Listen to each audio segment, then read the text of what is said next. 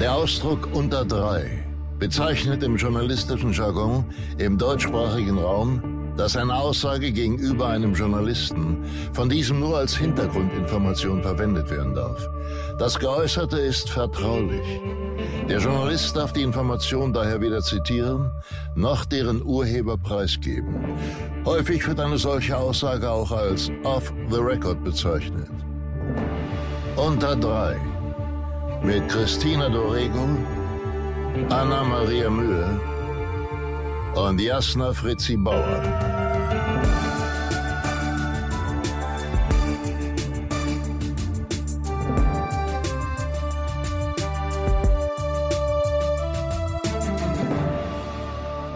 Herzlich willkommen zu einer neuen Folge von Unter Dry und zwar in der klassischen Formation mit Christina Dorego und Jasna Fritzi Bauer und meiner Wenigkeit. Und heute sehen wir uns endlich mal wieder, nachdem wir uns wirklich wochenlang nicht gesehen haben und sitzen zusammen und trinken natürlich Cremant.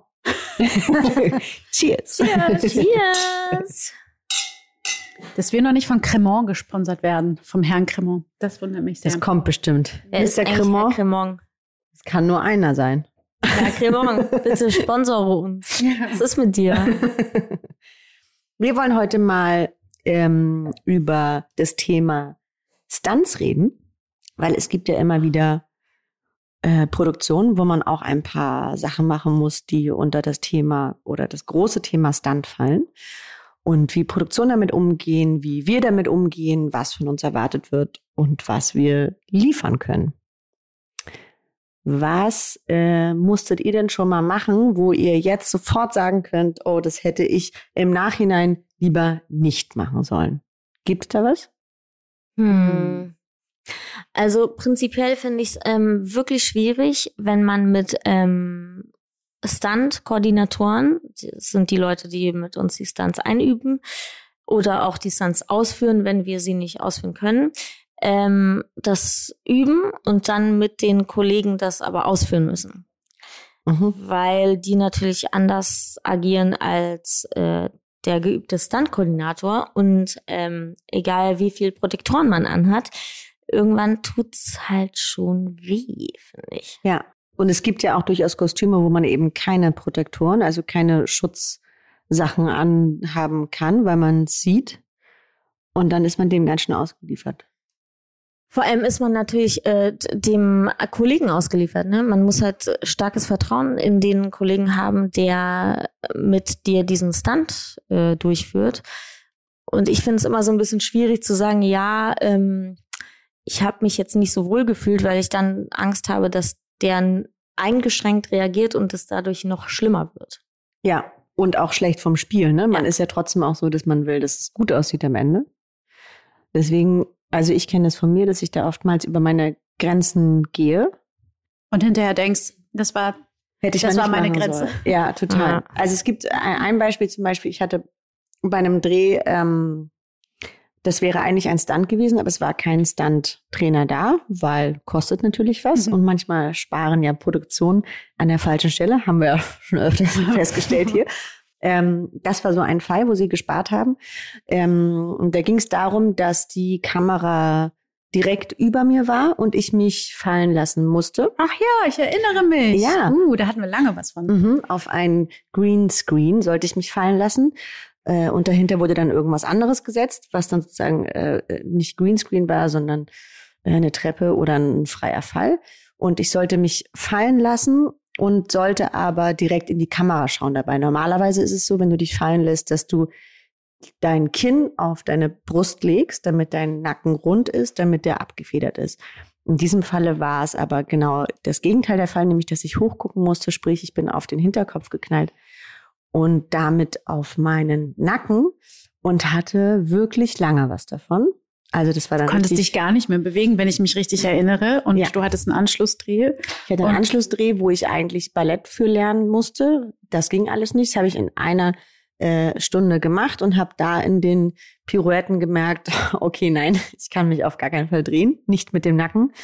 Ähm, und musste das dann abbrechen. Habe dann sozusagen das Balletttraining ausfallen lassen, was dazu geführt hat, dass ich mich scheiße gefühlt habe gegenüber der nächsten Produktion, weil ich ja dem dann gerecht werden will, ging nicht, also musste ich sozusagen von dem leben, was der Körper mir gibt. Das ist auf jeden Fall nicht Ballett. ähm, und da hatte ich ganz schön viele Schmerzen und ganz schön lange was zu tun. Also mit Kapselriss und allem drum und dran. Mhm. Ähm, und wie dann die Produktion damit umgeht, ist auch interessant, weil man natürlich, oder vielleicht nicht natürlich, aber ich bin dann jemand, der erstmal kein Ding drum machen will, weil ich will nicht anstrengend sein. Ähm, und dann liegst du aber da zu Hause und denkst, scheiße, mir tut alles weh. Ich kann nicht so arbeiten, wie ich es eigentlich möchte. Und die Produktion kümmert sich am Ende leider einen Scheißdreck darum, Mhm. weil ich auch fertig war. Es war mein letzter Mhm. Drehtag, natürlich, der Stand, letzte Szene. Also, Aber wäre es nicht so gewesen, also rein rechtlich, wenn der nächste Dreh daran gescheitert wäre, hätten die da nicht irgendwie eine Ausfallgage oder irgendwas zahlen müssen? auf jeden Fall. Also, und es stand auch auf der Kippe. Also, der Regisseur, ich habe dem das dann gesagt von dem Anschlussdreh und der hat gesagt, okay, er muss sich überlegen, ob ihm das wichtig ist mit dem Ballett oder ob das okay ist, dass ich es nicht mache. Und er hat aber dann entschieden, dass er mich trotzdem haben will. Aber hätte er sich dagegen entschieden, dann wäre ich da rechtlich vorgegangen, klar. Hm. Weil es wäre eine Auswahl gewesen und es ist nicht auf meinen Mist gewachsen, sondern auf den Mist der Vorproduktion, die sich einfach nicht darum gekümmert hat, dass da jemand ist, der mir sagt, wie man fällt und wie man eben nicht fällt. Und wäre der da ein Stuntman da gewesen, dann hätte der auf jeden Fall gesagt, äh, nee, stopp, Ja. so geht das nicht. Vor allem, wenn du jetzt äh, Folgeschäden hättest, also wer, wenn es nicht an die Versicherung gemeldet wird, ähm, hast du ja niemanden, der dir deine Folgeschäden bezahlt und deine Behandlung. Das ist ja auch nochmal so ein Punkt, wo sich viele drum drücken, was ich äh, ziemlich asozial finde, ehrlich gesagt. Und so die Schauspieler in die Position zwingen, trotzdem immer zu funktionieren und weiterzumachen. Und sobald du weiterdrehst, bist du halt nicht mehr versichert oder Mhm. kommt die, muss die Firma nicht für den Schaden aufkommen. Mhm. Und selbst wenn du einmal stürzt und du verdrehst dir das Knie und es ist trotzdem alles okay, aber fünf Monate später hast du irgendwie irgendwas am Knie und es kommt von diesem Sturz, ähm, vergütet es dir niemand oder vielleicht zahlt es auch die Versicherung zum, nicht. Zum, zum sogenannten BG-Arzt. Ich war ja bei sehr, sehr vielen Ärzten daraufhin. Und der BG-Arzt, äh, das ist nämlich der, der dann genau dafür Sorge trägt, dass das eben versichert ist. Falls ist wie sozusagen hätte. wie der Versicherungsarzt, wo wir, wir Genau, müssen, ist Schauspieler müssen meistens vor einem Dreh ähm, zu einem Versicherungsarzt, äh, wo bescheinigt wird, dass wir gesund sind. Und äh, das, da gibt es ungefähr genau einen in Berlin, ähm, wo alle immer hin müssen. Und äh, der bescheinigt dann unsere Gesundheit, damit die Versicherung uns anstellt, sozusagen. Und dieser Arzt sozusagen musste ich dann krank schreiben. Nee, das war nicht der, weil das ist ja der Versicherungsarzt. Aber was ist denn der der, BG-Arzt? der Der Firma? Firma? Es muss natürlich ein unabhängiger Arzt sein, der Okay. nichts mit dem Film zu tun hat. Und da war ich dann und der hat mir bescheinigt sozusagen, dass es ein Arbeitsunfall war und dass es möglich sein könnte, dass ich Folgeschäden hätte. Aber wie, wofür steht BG, weißt du das? Bundes Betriebsgenossenschafts. Keine Ahnung.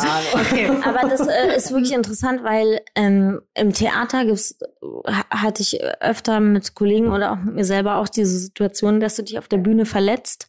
Und das muss erstens in das, ähm, äh, das Vorstellungsbuch eingetragen werden. Also in es gibt jeden Abend ein, ein, ein Papier, wo alles eingetragen wird, was passiert während der Forschung, falls Vorkommnisse sind. Und danach oder währenddessen, wenn es sehr schlimm ist, währenddessen oder danach musst du zum entweder Theaterarzt oder es wird ein Not, also ein Krankenwagen gerufen. Sobald man das nicht macht, gibt es niemanden, der dafür haftet. Ja. Deswegen musst du ja mittlerweile auch bei am Set, sobald irgendwas Kleines ist, musst du sofort zum Arzt oder zum Krankenhaus. Aber darf ich eine schlimme, lustige Geschichte erzählen? Ja, eine schlimm lustige, aber auch Mit noch. genau sowas. Also bei Axolotl Overkill, ne? Mhm. War ja der Pinguin. Und wie wahrscheinlich alle wissen, hat er mich ja gebissen.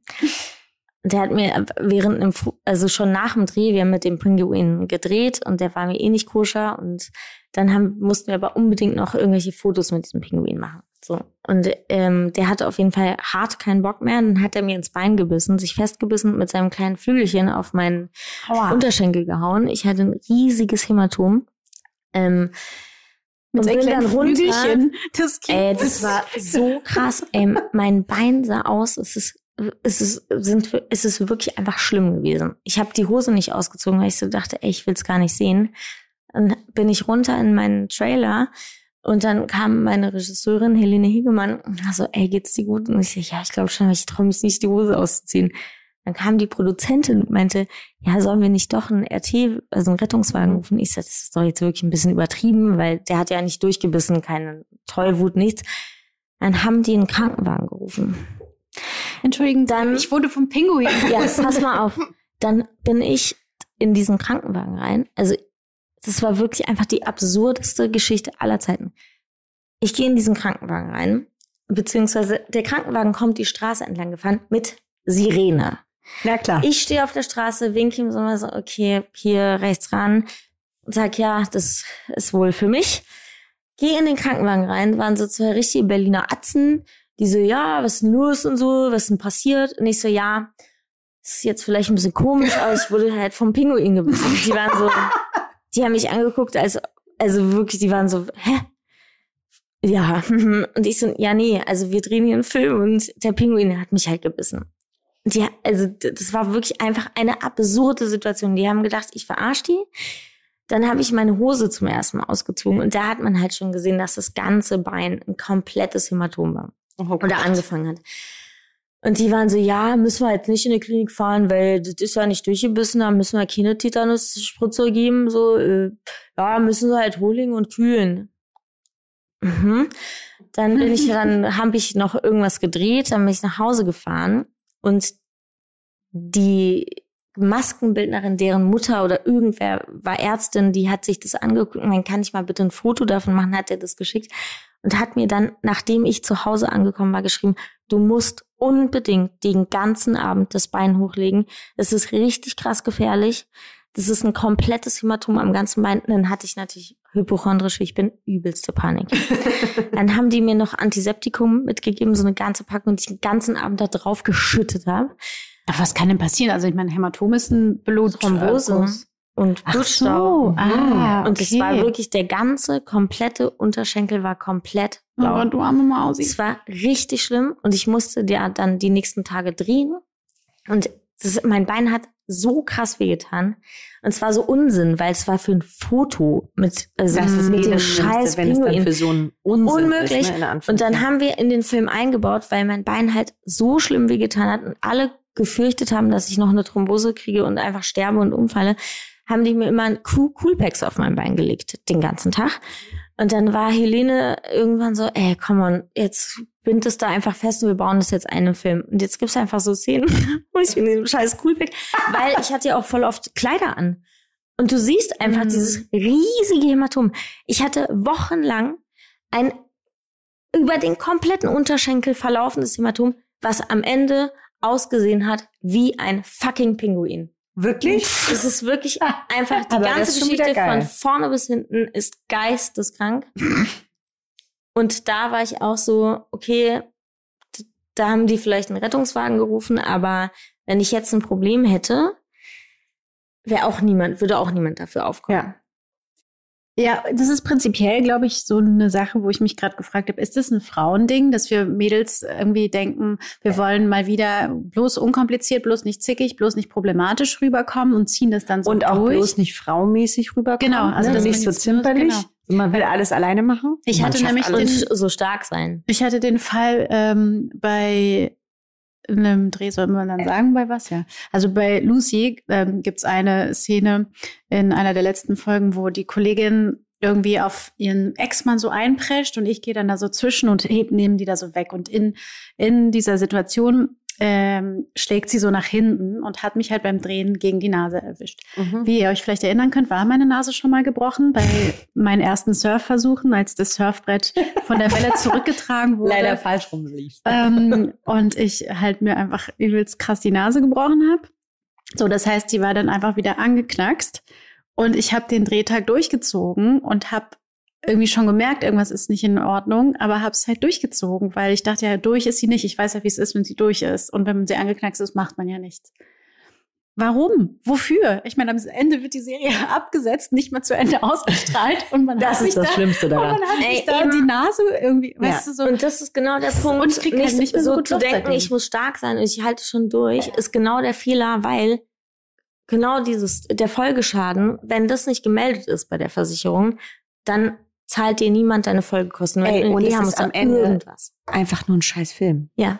Es ist deine Gesundheit versus Film. Ja. Es kann nicht Ich dafür hatte stehen. ein einziges Mal einen Stunt-Koordinator bei abgeschnitten haben wir einfach waren ich habe voll viel selber gemacht und die haben mich da auch richtig abused und so durchgezogen so du machst es jetzt ich sage ja keine Ahnung und der der Dummi der war so wir haben eine Nacht gedreht und ich musste irgendwelche Wände hochklettern, von Häuserdächern runterspringen. Und ich war so, ich kann nicht mehr. Das war um 5 Uhr morgens. Ich so, ich, Domi, ich kann einfach nicht mehr. Und er meinte so, chill dich. Du machst nur, was du kannst. Wir gehen das alles zusammen durch. Und wenn der Regisseur jetzt sagt, du musst es machen, gehe ich hin und sage, sie kann es nicht mehr. Und es war das einzigste Mal, dass ein Stunt-Koordinator mir so begegnet ist und gesagt hat, ich Ach, verteidige echt? dich vor dem Regisseur. Wir machen nur, was in deinen Kräften liegt. Und du darfst nicht irgendetwas tun, was du nicht leisten kannst. Interessant, weil ich habe nur solche Stunt-Koordinatoren bislang äh, gehabt, die alle immer total sozusagen auf meiner Seite waren und im Prinzip immer ge also gegen in Anführungsstrichen die Produktion, Mhm. weil die natürlich dafür da sind, dass man möglichst schnell möglichst coole Bilder hinkriegt und äh, die, mit denen ich bislang gearbeitet habe, waren alle immer sozusagen, dass man sagt, das und das ist möglich, ab dann wird's gefährlich, das machen wir nicht und ähm, also die Erfahrung habe ich tatsächlich nur gemacht, dass ich immer mich sehr geschützt gefühlt habe. Ich habe aber letztens eine ziemlich krasse Geschichte gehört ähm, von einer Kollegin, äh, wo ich auch gefragt habe, ob ich sie erzählen darf, die Mhm. Geschichte, aber ich darf keine Namen nennen. Mhm. Aber ich sag mal so, es gibt ja in Deutschland eine große Firma, die macht viele tolle Stunts. So, und äh, da gab es dann wohl so einen Stunt mit einem äh, Flugzeug und das Flugzeug sollte durch, durchstarten, so ganz schnell. Und Mhm. die Kamera war so auf der Fahrbahn aufgebaut, dass, die, dass der Flieger sozusagen unmittelbar über die Kamera Mhm. flog. Der Typ, der das geflogen ist mit so einer ganz alten Maschine, war ein Amateur. Und die haben sozusagen die Kamera erwischt und mitgerissen. Und was dabei alles passieren kann, welche Teile da irgendwelchen Menschen auf dem Kopf und die Schauspielerin war mit im Flugzeug und hat kurz vorher, während sozusagen das losging, erfahren, dass der Typ gar kein Profi ist, sondern Amateurflieger. Das Krass. muss man sich doch mal vorstellen. Ja, das ist krass. Und, und wo, genau, und wofür und was das Problem ist, wir vertrauen ja total darauf, dass so eine Produktion das oder haben bislang äh, darauf vertraut, dass so eine Produktion das macht und dass alles irgendwie total geregelt ist. Aber je älter man wird, je mehr man das mal so mitbekommen hat, ist es ganz oft wirklich von kurzer. Das ist super fahrlässig einfach. Ja. Ich glaube, es liegt ein bisschen daran, dass man weniger Zeit hat Ja. und alles schnell produzieren muss. Ich erinnere Nix- mich gerade dass irgendwas bei, kosten, bei ne? abgeschnitten die komplette Stuntszene, die ich mit, mit Lars Eidinger habe, diesen Kampf in, in der Autopsie, den haben wir in der Mittagspause geprobt, Mhm. einen Tag Mhm. vorher. Und ich hatte gar kein Vertrauen in Lars. Also sorry Lars, aber ähm, ich so ist es einfach, wir sind beide Theaterschauspieler und Mhm. der ist jemand, der dann das macht und ich hatte Protektoren und so und der war auch, hat immer gefragt, wie es mir geht, aber das war schon unberechenbar, vor allem, weil wir es einfach nur am Tag davor in der Mittagspause geprobt Mhm. haben. Und wir hatten so 13 Stunden Tage durchdrehen und dann Mhm. noch Überstunden machen. Und es war einfach absurd fahrlässig. Und einfach, wo ich auch da saß und dachte, so, Alter, ich muss jetzt in meiner 45 Minuten Mittagspause den Stunt für morgen üben, der einmal eine komplette Kampfszene durch den ganzen Scheißraum ist, mit er in der Wanne ertränken, gegen die Wand schlagen, Mhm. Messer ins Bein hauen, Bein stellen, also wegprügeln mit dem Stab. Es war wirklich absurd. Es ist eh ganz interessant. Mir ist jetzt auch beim letzten Dreh wieder aufgefallen, wie selbstverständlich ähm, so mit unseren Pausen umgegangen wird. Ne? Also Mittagspause, dann mal schnell noch ein Interview, dann noch mal schnell Social Media, dann noch mal schnell ein Stunt-Training. Ähm, und wir da irgendwie so durch so einen Tag äh, geprescht werden und Gepeitscht werden. gepeitscht werden. Und irgendwie ist es total schwer, es Nein zu sagen, weil man natürlich immer auch im Sinne der Produktion agiert und möchte, dass das alles gut vonstatten geht. Aber wie oft das einfach ähm, selbstverständlich vorausgesetzt wird, dass meine Pause für irgendwas drauf geht, unter anderem für ein Stunt-Training. Ähm, das sowas nervt mich wirklich total. Also ich mache es mittlerweile so, weil ich, mir sind meine Pausen wirklich ganz wichtig, weil ich schlafe. Also Mhm. ich esse ganz schnell innerhalb von 15 sieben Minuten für Minuten Essen und 30 Ja. Minuten für Schlafen. und dann schlafe ich. Im Trailer Und Essen reinschieben, direkt Mhm. als erster zum Mhm. Catering, fort, richtig Und vordrängeln. dann Augen zu. Und Augen. zu. Reinstopfen, Augen zum Genau. Und ich mache so am ersten Tag, lasse ich durchgehen, wenn jemand klopft an meiner Tür. Und dann nicht mehr. Und dann sage ich, so, Mittagspause, meine Tür ist zu, ich schlafe. Hier Mhm. kommt erst jemand rein, wenn die Mittagspause zu Ende ist. Dazwischen ist gar nichts. Mic Drop Girl. Ey. Ja, natürlich. Das ist tatsächlich. Ja, wir haben halt natürlich. voll oft, äh, wir haben, also man muss sich vorstellen, es gibt zwischen 30 und 45 Minuten Mittagspause äh, bei dem, bei einem äh, Drehtag. Und ähm, meistens als Schauspieler, auch wenn man vielleicht ein bisschen connecten will, ist man dann lieber in seinem Trailer, weil man halt auch schlafen will, weil man sich ausruhen muss, weil man die ganze Zeit da steht. Und dann kommt irgendwie, hast du 45 Minuten, 15 Minuten davon stopfst du dir das Essen schnell rein, legst dich hin, nach 10 Minuten schläfst du ein und dann weißt du, geil, ich habe jetzt so 20 Minuten Powernap. Und 10 Minuten vorher, bevor überhaupt die Mittagspause vorbei ist, Kommt jemand und sagt, Kommt in jemand, zehn Minuten ist die Mittagspause klopft. vorbei.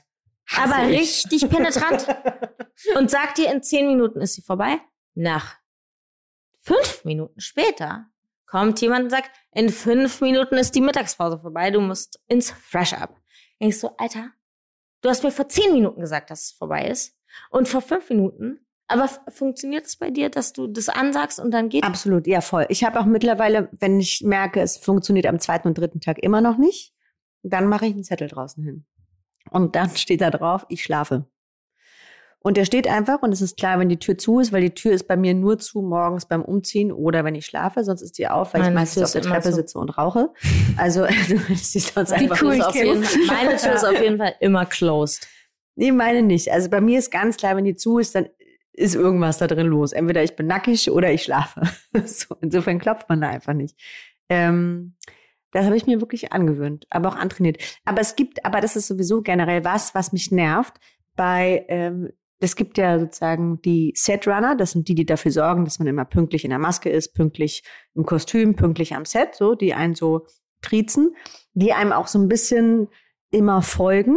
Also wenn man auf Toilette geht, dann ist dann auch manchmal ein man, Setrunner hinter man, einem. man muss sich die Situation so vorstellen, alle haben ähm, Walkie-Talkies und wenn man auf die Toilette geht, wird über alle Walkie-Talkies gesagt, Jasna ist auf der ähm, 17. Jasna ist auf der 17, Jasna geht auf die 17, Jasna kommt von der 17, Jasna kommt jetzt ans Set.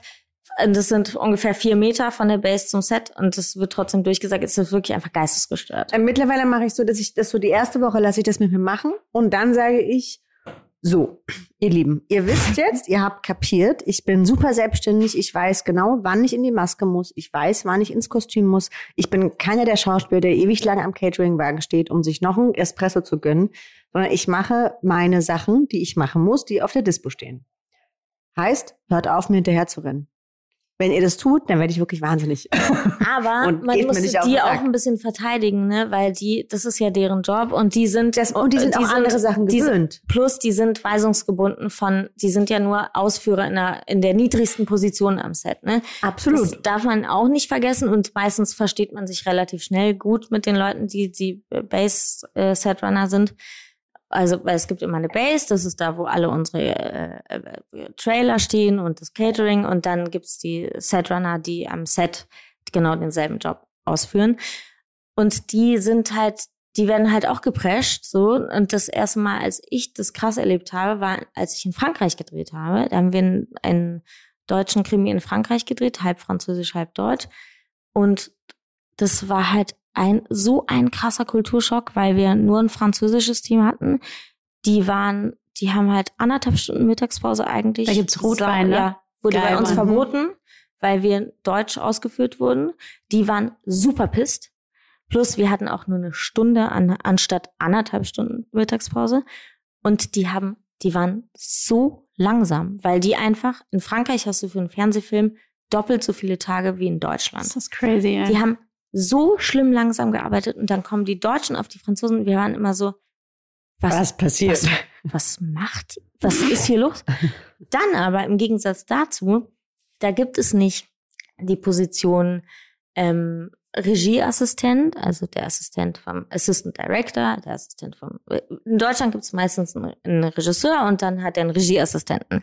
Manchmal gibt es noch einen zweiten Regieassistenten, der Mhm. kümmert sich dann, das ist meistens ein Praktikant, Kümmert sich Oft um die Komparsen. kümmert sich um die Mhm. Komparsen. So, in Frankreich gibt es nur ähm, Assistant to Directors.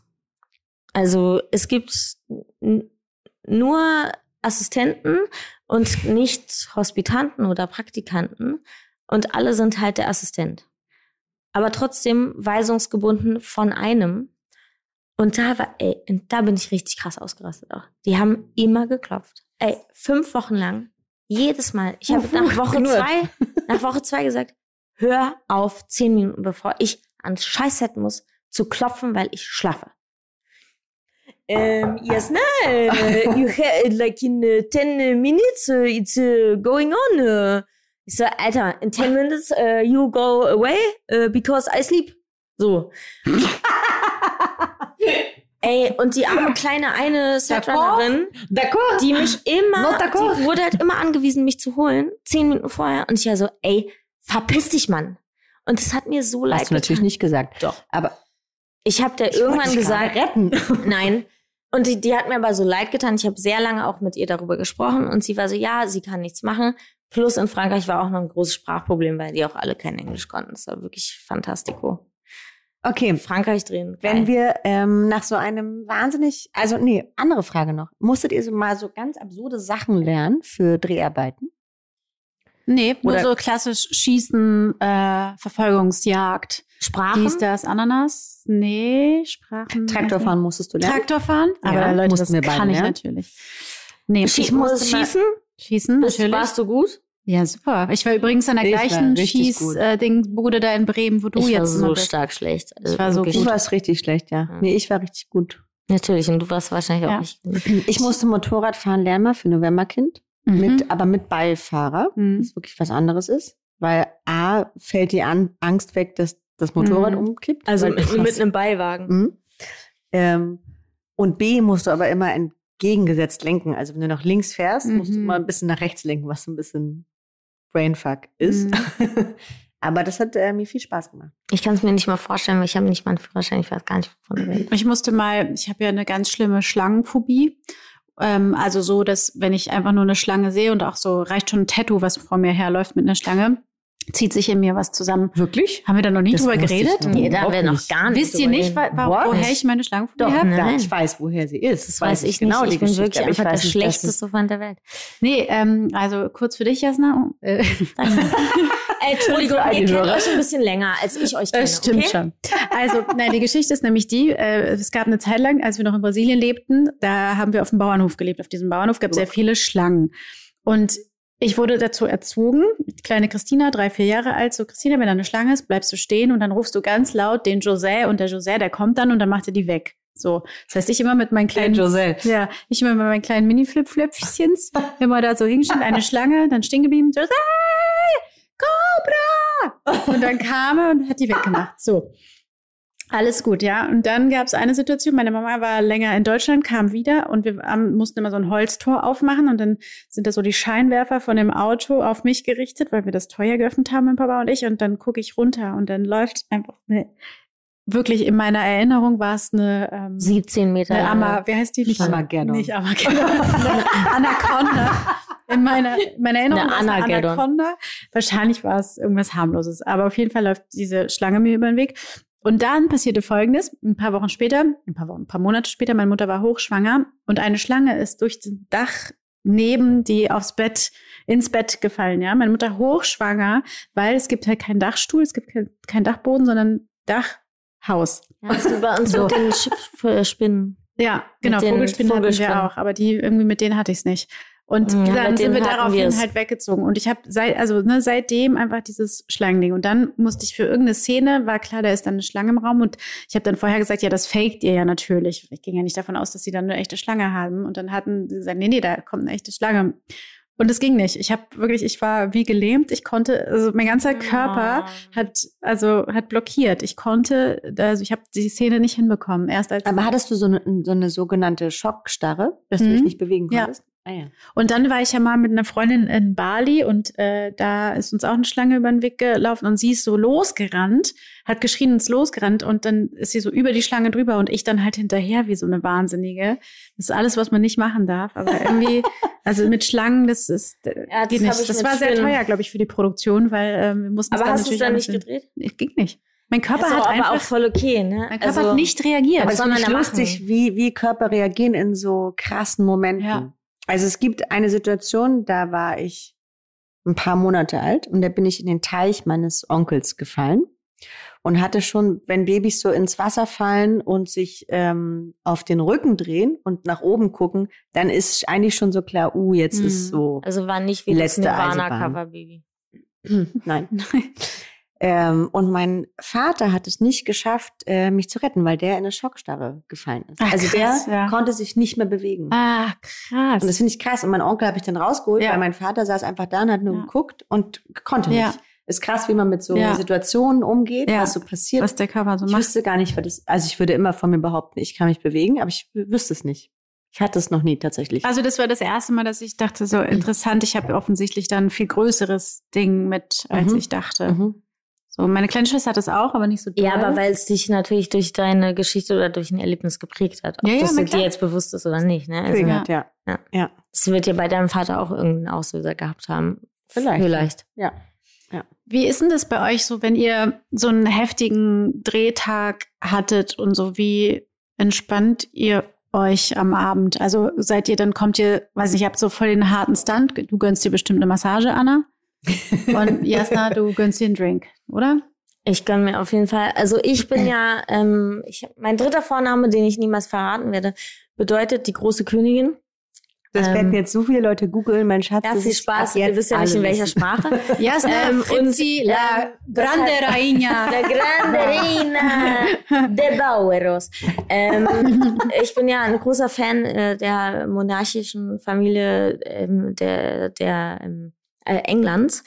Ähm, und äh, die Queen äh, gönnt sich jeden Abend, äh, jeden Tag einen Gin Tonic und Ah, seitdem wirklich? ich das weiß, denke ich, was auch? für die Machst Queen nicht falsch sein kann, Das für finde mich ich auch genau falsch sein. Ja. Ähm, und äh, habe tatsächlich eine Zeit lang wirklich jeden Tag, also wenn ich so äh, harte Drehs hatte, einfach mir im Hotel einen Gin Tonic gegönnt. Das finde ich ähm, also fast lobenswert. Könnte ich nicht. Ein Gin Tonic heißt für mich mehr Gin Tonic. Zehn Gin Es gibt nicht ein, Ein Gin Tonic. Tonic gibt's Es- nicht. Kann, kann ich nicht.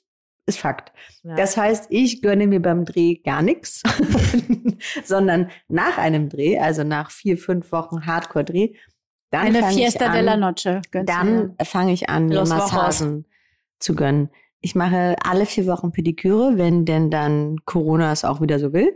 Oder Massagen. Das sind so meine, ich gönne dir. Ja, du mir bist so was eine Sachen. richtige Gönnerin. Du Ey, gönnst Auf dir super Macht ihr, wenn ihr einen großen Dreh hattet und irgendwie ein bisschen Geld verdient habt, ich habe seitdem ich angefangen habe zu drehen, weil es für mich, als ich ich kam mehr irgendwie vom Theater, man verdient ich viel Geld, dann war ich Studentin und dann habe ich gedreht und habe ich zum ersten Mal so irgendwie so Geld verdient, was jetzt auch nicht wahnsinnig viel war, aber ich, so viel habe ich noch nie verdient. Mhm. Und dann habe ich so gedacht, okay, jetzt kaufe ich mir aber eine geile Sache. Und das behalte ich halt bis dato bei, was jetzt exorbitant dumm ist, weil meine Wünsche und Träume sind größer geworden. Was, hast, du dir, was hast du dir als letztes gekauft? Äh, Ich als weiß. letzt Die Wohnung? meine Wohnung. Äh, nee, hä? Den Mantel. Ah ja, das ich habe nee, ich habe mir also beim letzten sehr sehr großen Dreh, das mache ich auch nicht bei jedem Dreh, aber wenn ich so einen sehr sehr großen Dreh habe, einfach als Belohnung für mich selber, muss nicht mal sein, dass ich da viel Geld verdiene, sondern einfach nur als ich habe was geschafft Mhm. und da habe ich mir einen ähm, Prada Mantel gekauft. Mhm. Mhm. Ja. Schön. Da hast du mich auch sehr aufgeregt angerufen danach. Ja, es war auch super peinlich, weil ich konnte es nicht in einem bezahlen und musste dann nochmal hin. Und es war super unangenehm. Und die Schneiderin, also vielen Dank, vielen Dank, Prada Store in Frankfurt am Main. Die Schneiderin, die waren dann alle auch Fans von mir und so, aber und fanden mich toll und waren super aufgeregt und äh, wurde maßgeschneidert und bla bla bla. Aber es Aber war mir super Kasse unangenehm. standst, ja, es so, war einfach oh, mit der Store-Managerin und dann kann man halt da das nicht bezahlen und so wirklich einfach super unangenehm. Ich war so, okay, ja, also ich kann ich das dann irgendwie dann irgendwann, also wenn ich den abhole oder kann ich da das Geld vorbeibringen oder so? Aber ich bin jetzt auch gar nicht in Frankfurt. Das war äh, ähm, unangenehm und das war, das war, glaube ich, auch einer meiner teuersten Buys ever. Ja. Also ich versuche das auch immer, mir irgendwas, mich irgendwie zu, zu belohnen nach so einem Dreh. Meine letzte größere Belohnung war nach Bauhaus und das war diese geschobene. Marmorbar, Ah, ja, die ihr da seht. Die habe ich mir gegönnt, weil ich immer mal so eine Bar haben wollte, wo so ein, so ein goldenes Tablett integriert ist. Mit Gläsern drin und so Flaschen daneben im besten Ach, Falle. Die richtig Das ist dolle wahnsinnig schön. erwachsen. es ist Dolle, dolle, dolle erwachsen schön. und super schön. Ja. Und so ein bisschen Art Deco und, ähm, Und einfache Anna-Maria Mühe. Hm. Yes. Was war dein letztes, was du dir gegönnt hast? Christina Schatz? Ich habe gestern in so einen Online-Shop mir richtig mal was in meinen Warenkorb reingegönnt. Uh. Und aber auch gekauft oder nur in den Warenkorb gekauft? Ja, also du kennst mich wirklich gut. Naja, pack ich mal- auch. Ich packe immer alles Ich in meinen Ey, aber Warenkorb. das machen, macht ihr alle. Wenn ich in einen scheiß Online-Shop gehe, dann bez- tue ich das in meinen Warenkorb und dann bezahle ich das und bestelle das. Nee, Mir würde ich niemals einfallen, irgendwelche Sachen in diesen Korb zu tun und dann nochmal zu gucken, ja, möchte ich jetzt ich lieber das schlafe haben, mal eine? Nacht drüber. Nee, das mache ich nicht. Aber ich bin manchmal, weil Technik, zu faul, das dann alles wieder einzugeben. Das heißt, ich fülle den Warenkorb und bin am Ende, ach nö, mach den Computer zu. Kannst einfach Und das aber hast du jetzt äh, gestern deinen Ja, ich Warenkorb habe mir- groß gefüllt? Ich habe mir neue Laufschuhe gegönnt. Yay! Jede Menge neue Sandalen gekauft. Aber Schön. ähm, ich überlege gerade, letzte große. Ähm, nee, ich habe sonst immer, war immer klar, nach einem großen Dreh gönne ich mir eine geile Reise. Mhm. Hm. Ja, genau. Und Das war äh, vor zwei Jahren. Genau. Mal. Und ansonsten bin ich ja so jemand, ich ähm, hab, ich glaube, das habe ich schon mal im Podcast erzählt, ich gebe halt mein Geld für Restaurants, Bars und Ja. Ausgehen aus. Also Berlin wird so reich an mir.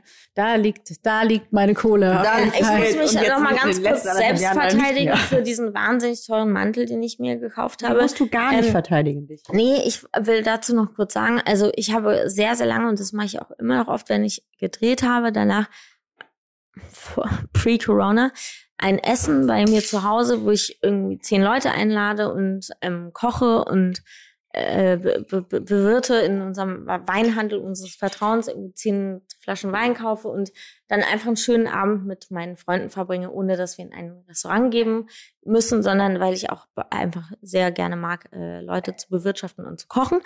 Ähm, Zu und- bewirtschaften. ja, und äh, liebe das oder habe das sehr geliebt, immer nach, wenn ich auch wieder, wenn man dieses nach Hause kommen und dann eine Woche so tun, als wäre man noch nicht da und dann nach einer Woche sagen, ja, ich bin jetzt wieder da, jetzt kommt doch alle zum Essen vorbei. Das finde ich irgendwie. Das ist cool.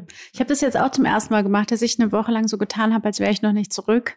Und äh, es war, Das wie gut. es war das ziemlich nice. Es war wirklich, Ja. das, das habe ich äh, mir von euch abgeguckt. Das hat mir sehr gut getan.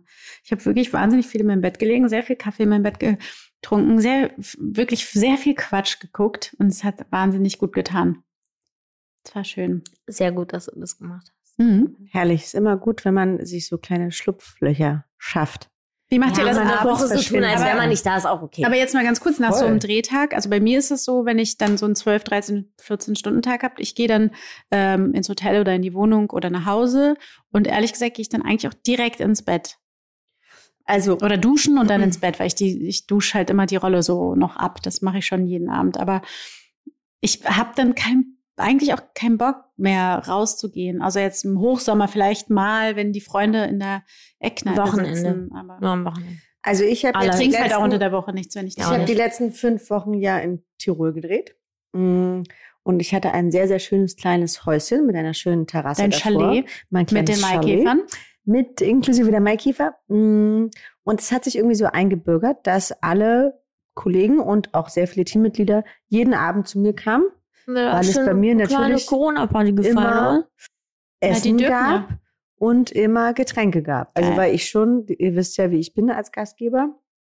Wahnsinnig großzügig. Und das Aber- mache ich dann auch und das mache ich sehr gerne. Und mir wurde jetzt gestern von meiner Familie erzählt, dass ich das genauso handhabe wie meine Mutter. Ach, wie schön. Fand ich ein Ja, total das schönes toll. Kompliment. Ja. Aber da hast du ja auch das Ding, du bist halt im, in einem anderen Land, in einer anderen, es ist ja auch schon nur so, wenn man in einer anderen Stadt hat, ist und nicht, ich finde ein bisschen problematisch manchmal bei mir, ich finde voll geil in Berlin zu drehen, weil ich abends nach Hause gehen kann, aber da hat man trotzdem dieses dieses Social-Problem, dass alle dich fragen, ja, was machst du, kommst noch vorbei? Genau, alle wissen, du bist da. So, Warum ja. bist du denn jetzt nicht am Und da hat man halt das Ding, wenn man so ganz ab vom Schuss ist und alle woanders Mhm. sind, kann man so Leute einladen. Mhm. Und ich habe das auch, ich meine, unter diesen Corona-Maßnahmen ist es wirklich schwierig, irgendwie gerade irgend mit dem Team irgendeine Connection zu haben. Und ich habe, wir haben in Bremen auch einmal einen Abend bei mir auf dem Hotelzimmer gemacht, wo irgendwie drei Kolleginnen von Mhm. mir waren, die auch in diesem Hotel gelebt haben, uns alle getestet und wir waren so, ey, wir können doch jetzt einmal irgendwie zu viert hier zusammen sitzen und einen Champagner trinken oder einen Cremant trinken. Und das war so krass schön, Hm. Ja. weil man so Habt ihr Contemporary getanzt? Nee, aber ähm, Dann, dann ich hab, kannst, ähm, dann war's nicht. nee, nee, wir haben nicht Contemporary getanzt, aber ich und ein, eine ältere Kollegin, äh, die ich sehr, sehr gerne mag, wir haben äh, entdeckt, dass wir beide eine große Liebe zur Technomusik hegen. Ach, das hast du Und haben dann ja, unseren beiden jüngeren Kolleginnen ähm, sehr lange versucht, Techno äh, näher zu bringen. Es hat nicht gut funktioniert. Aber wir hatten wahnsinnigen Spaß. Es war Schön. so toll. Und alle waren so, ey, es ist so geil, dass man einmal so, und zwar nur vier Leute, ne?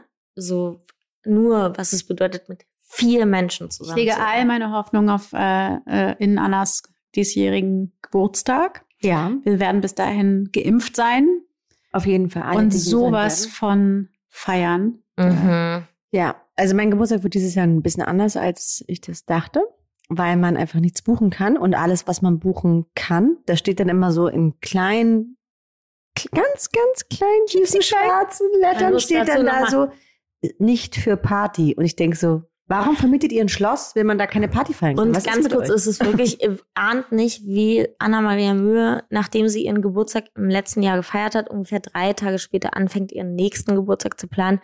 Es das ist nicht wirklich gelogen. absurd. Ähm, sie, sie liebt Geburtstag. Es wird Und von Jahr zu Jahr immer- größer. es wird immer fetter, größer. Äh, ähm, und sehr, sehr schön auch. Und äh, sie liebt einfach Geburtstag und das kann, darf man ihr lassen.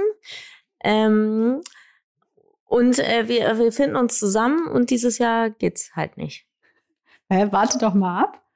Vielleicht geht's Es ja geht- diese nein. wird Woche. super gehen. Es wird nur anders gehen. Es wird anders gehen. Es wird so ein bisschen wie mein 30. Es wird so ein bisschen 24 Hours with Anna. An Aber deinem anders. 30. war ich leider nicht, noch nicht existent. War das in da, wo du Leben. dein Bonbonkleid anhattest? Natürlich. Ah, das war Ah, da war ich wirklich noch nicht existent. Nein, da ne? warst du noch nicht da. Ach, das war schön. Ist noch gar nicht so lange her. Nee, Das fünf Jahre. fühlt sich aber an, als wäre es schon Let's don't talk about this. Okay, Leute. Das war ein schönes äh, An Ende. meinem 30. war es eh, aber äh, ja. ja. Und mein 40. Leute, der wird, Oh Gott. das ist noch ein bisschen hin. der werde ich einfach im Meer mieten. Also so also, sieht's nämlich aus. Entschuldigung, mal ganz Mietest dir einen ist noch ein bisschen hin, bis du mir das 40 wirst. Bei uns auch. Und dann, also, wenn du 40 wirst, müssen wir wahrscheinlich alle auf die Malediven fliegen oder irgendeine Scheiße. Ja, mit deinem Privat. Laut Anna, es meiner Tochter schon. Ihr seid alle eingeladen. Wir feiern in diesem Resort. Bitte bucht euch Flüge. Was nicht vorkommen wird, wenn ich einlade. Anna einlädt dann zu bezahlen, aber dann, naja, Malediven, weißt du, das, weißt du, das spar, fang mal an zu sparen. Danke, okay, Vom- mach ich. Ja. Ist jetzt das Das ist mein Die Plan Wette für deinen oder was? 40. Geburtstag ist Malediven. Kommst du mit, Christina? Ich komme auf jeden Fall mit. Und So. auf einer einsamen Insel würde ich nichts lieber mitnehmen als euch und ein paar Flaschen Cremant. In diesem Sinne, ihr süßen Mäuse. Das war herrlich. das war schön. Auf Und- Wiedersehen. Bis nächste Woche. Tschüss. Dieser Podcast wird produziert von Podstars bei OMR.